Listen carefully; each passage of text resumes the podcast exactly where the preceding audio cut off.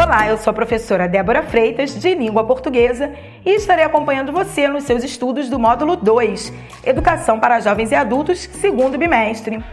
Chegamos ao podcast 6, referente à aula de pronomes.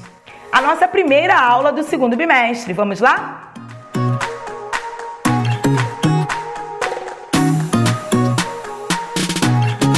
Mas afinal, o que são pronomes, hein?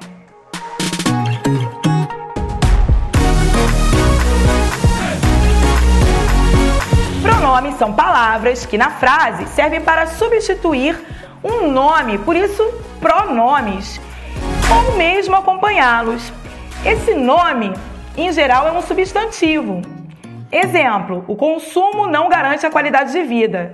Ele não nos torna mais felizes e satisfeitos.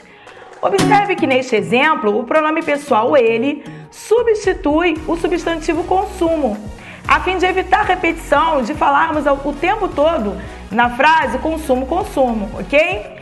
E na nossa língua existem seis tipos de pronomes: pronomes pessoais, possessivos, demonstrativos, indefinidos, interrogativos e relativos. Então, para focar mais o nosso aprendizado, iremos hoje aprender sobre os pronomes pessoais. Vamos lá?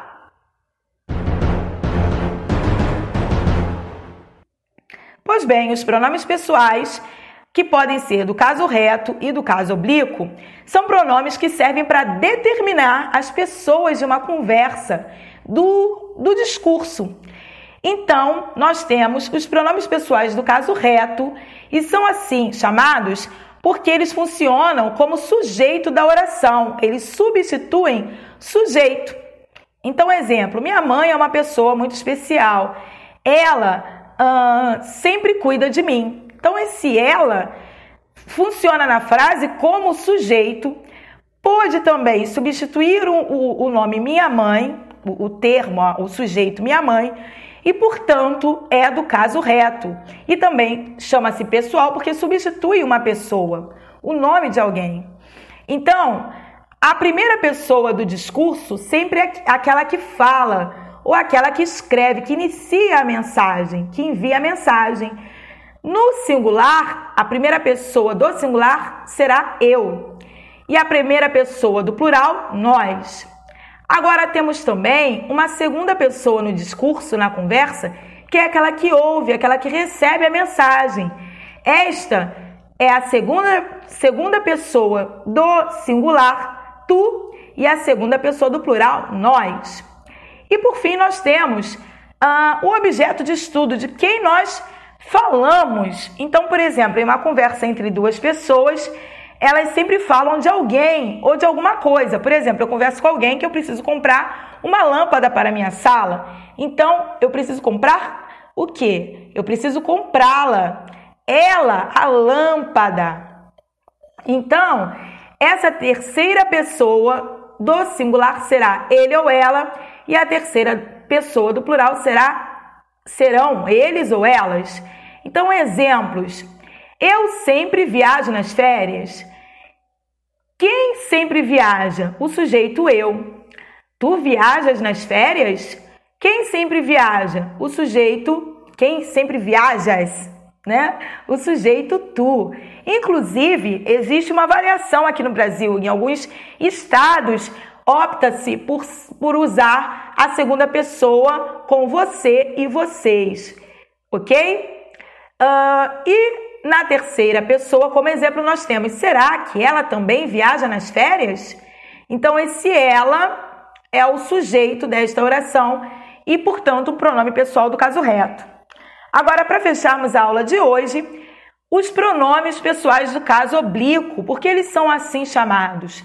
Porque são aqueles que funcionam como complemento verbal. Eles completam um sentido de um verbo. Então, eles funcionam como objeto direto ou objeto indireto. Nós falamos que a função sintática dos pronomes do caso oblíquo são objeto direto ou objeto indireto, tá? Então, exemplo: uh, deixei a caneta na sala. Pegue-a para mim, por favor. Então perceba, pegue o quê? Esse A pequenininho é, que segue o verbo, ele é justamente o pronome pessoal do caso oblíquo, porque ele substitui um nome, caneta, e ele funciona como ele completa o verbo pegar. Pegar o quê? Pegue a caneta para mim. Ele substitui a caneta. Pegue-a para mim. Olha que legal, que interessante. Então, os pronomes pessoais podem ser também no discurso da primeira pessoa, igual o eu, da família do eu e do nós, que vão ser me, mim, comigo, nós, conosco. Então, exemplo, não me levou para casa. Na segunda pessoa da família do tu e do vós, nós temos te, ti, contigo. Percebam que tem o te aí de tu. Vós convosco, o V de, de vós, né? Então, não te levou para casa, ele não uh, vos convidou. Então, agora por último, a terceira pessoa, que é da família do ele, do ela, eles e elas. Lembra do pegou-a? Pegue-a, pegue-a para mim, a caneta? Então, vamos lá. O, a, lhe, se, se, consigo. Os, as, lhes, se, se, consigo. Então, pegue-a para mim. Agora, olha que interessante. Esse pronome ele pode ir para frente muitas vezes na frase, principalmente se tiver uma palavra negativa, a palavra não. Então, não atrai o, o pronome para frente do verbo, para próximo dele, do não. Também não o levou para casa, certo? Então, terminamos a aula por aqui. Até a próxima. Tchau, tchau.